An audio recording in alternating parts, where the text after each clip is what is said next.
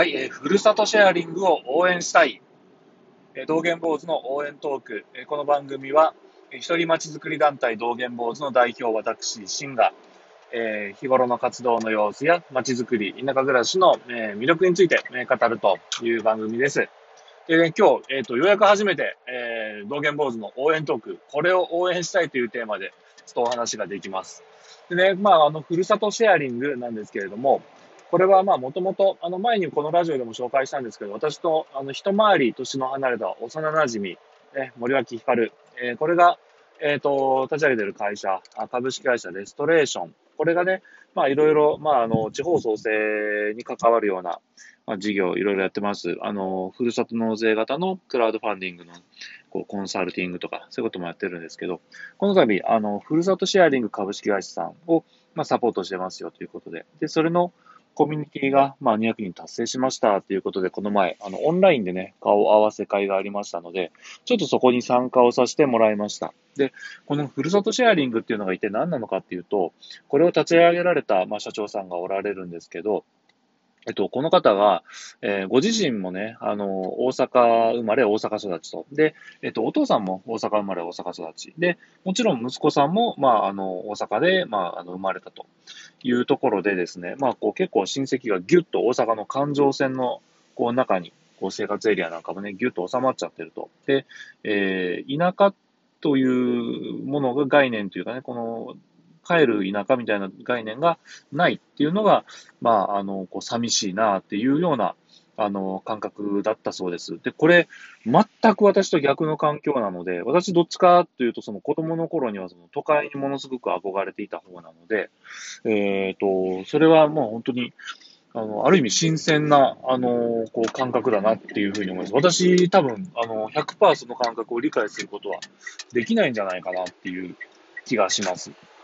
で、そのぐらいね、こう、真、真反対の方の、こう、されている事業ということで、非常に興味があるんですね。で、えっと、結局ね、そのきっかけ何だったかというと、まあそういった形で、ただ息子さんにはね、こう田舎でそのいろいろ体験できること、その環状線の内側も大阪市のまあ真ん中に住んでると、もうあのー、虫とか土とかこう触ることがもうほとんどないと、セミは鳴いてるけど捕まえ方もわかんないし、えっと、当然その、まあ海水浴とかいたとしても、こう、海に潜るとか、魚を取るとか、そういう体験もしたことがないし、まあその社長さんも息子さんに教えることもできないということで、ただまあ息子さんにはそういう体験もしてほしいなっていうことで、こう別荘を持たれてね、で、あの、和歌山県のすさみ町というところですね。で、これ、すさみ町というのは最近テレビで、あの、世界の果てまで行ってきゅうっていう番組やってますけど、その中で、あの、井本彩子が海底にあるポストに、あの、ハガキを出すっていう、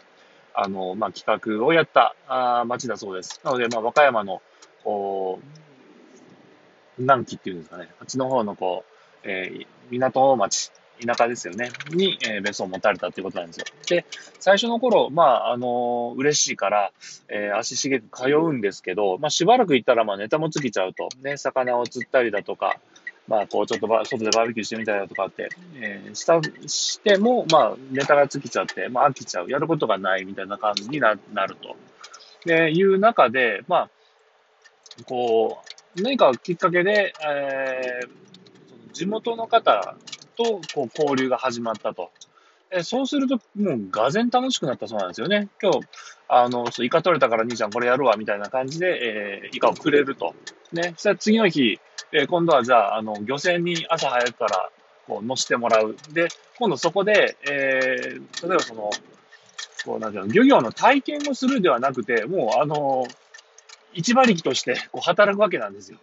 漁業を、まあ、その漁船の中で一緒に働いて、で、その社長さんも取ったお魚っていうのはもう、えー、その船の収穫として市場に出されると、ね、いうような、まあ、こう、言ってみれば生活の体験ですよね。こういうことが、をやってみると、もうどんどんこう、何かその田舎でこう生活を体験するのが面白くなってきたと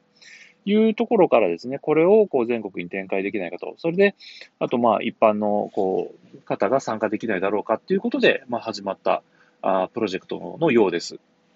だから、これ、まあメンバーは会費をまあ支払って、で、え、メンバーになれば、あの、まあ、全国いろんなところでね、あの、展開しているまあ、これから展開をしていく、そのふるさとシェアリングの拠点に、えー、行って、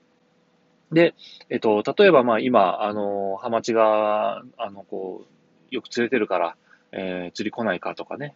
あの、こういう収穫の時期になったらちょっと手伝いに来てよ、みたいな感じのことが、双方向にこれやりたい、これやってほしい、みたいなところが、あの、やり取りができる。全国、その、つつ裏裏に、その、友達がいるふるさとができるというような、あの、感覚が、その、ふるさとシェアリングっていうことみたいなんですよね。で、今度これ、えっ、と、私目線からしてみると、今度このふるさとシェアリングの利用者さんを受け入れる側のこう立場っていう感覚になりますよね。で、そうすると、これ、今、まあ、あの、私の住んでいる下関市豊北町なんかは、えー、元気のある、あの、高齢の方っていうのもたくさんいて、で、まあ、あの、結構ね、えー、手持ち無沙汰にしてたりなんかっていうことが、えー、最近、あの、まちづくり協議会の、こう、なんていうか、あの、ワークショップなんかにもね、参加していろいろな方の話を聞くと、分かってきました。あその観光客の人にね、こう声をかけて、ちょっとお茶飲んでもらってるんですよとかっていうような、お茶飲みにあの家上がってもらってるんですよっていうような、あのー、こう、おじさんおばさんもおられて、え、マジかと。いや、そんな積極的にこう観光客の人と関わろうとする人いるんだと思ったんですよね。で、そういう方にこういうのって、なんかもってこいだなっていう気がします。で、えっと、もうあの、自分から何か、そのお茶を飲みに来るとかじゃなくって、その、生活を体験するために、えー、私の地元、豊北町に来たいっていう人は結構いると思うんですよね。で、そういう方に積極的にかあの関わって喜んでもらえるっていうのは、あの、まあ、地域の活性のためにも非常にいいんじゃないでしょうか。で、えー、まあ、観光客として、ま来て、で、あの、海水浴とかね、ちょっとこう観光なんかをしてっていうだけで、えー、終わってしまうよりもね、そういう感じで、こう、実際に生活を体験してもらって、で、もう本当に心の底から豊北町のファンになってもらえるっていうのが、あの、素敵だなと思うし、何しろ、何しろ私が、あの、掲げている豊北町の街づくりのスローガン、え、帰ってきたくなる街づくりっていうのにもぴったり合致するわけなんですよね。なので、まあ、ぜひ、このふるさとシェアリング、しっかり応援して、で、あの、私たちの豊北町でもね、実現できればいいな、というふうに思っています。で、ということはね、これ、えー、裏を返せば、私たちも今度、あの、日本全国のいろいろな、こう、ふるさとに、えー、これシェア、シェアですからね。私たちもその全国のそのふるさとに、えー、お邪魔して、で、その地域の体験ができるっていうね、これまで考えたこともなかったな。田舎から田舎にこう行って違う生活を体験してみるっていうのは、あのー、これ考えてみればすごく興味深いなと。で、これからの、あの、東北町の街づくりにも非常に参考になりそうなので、ぜひ応援していきたいなと思っております。以上です。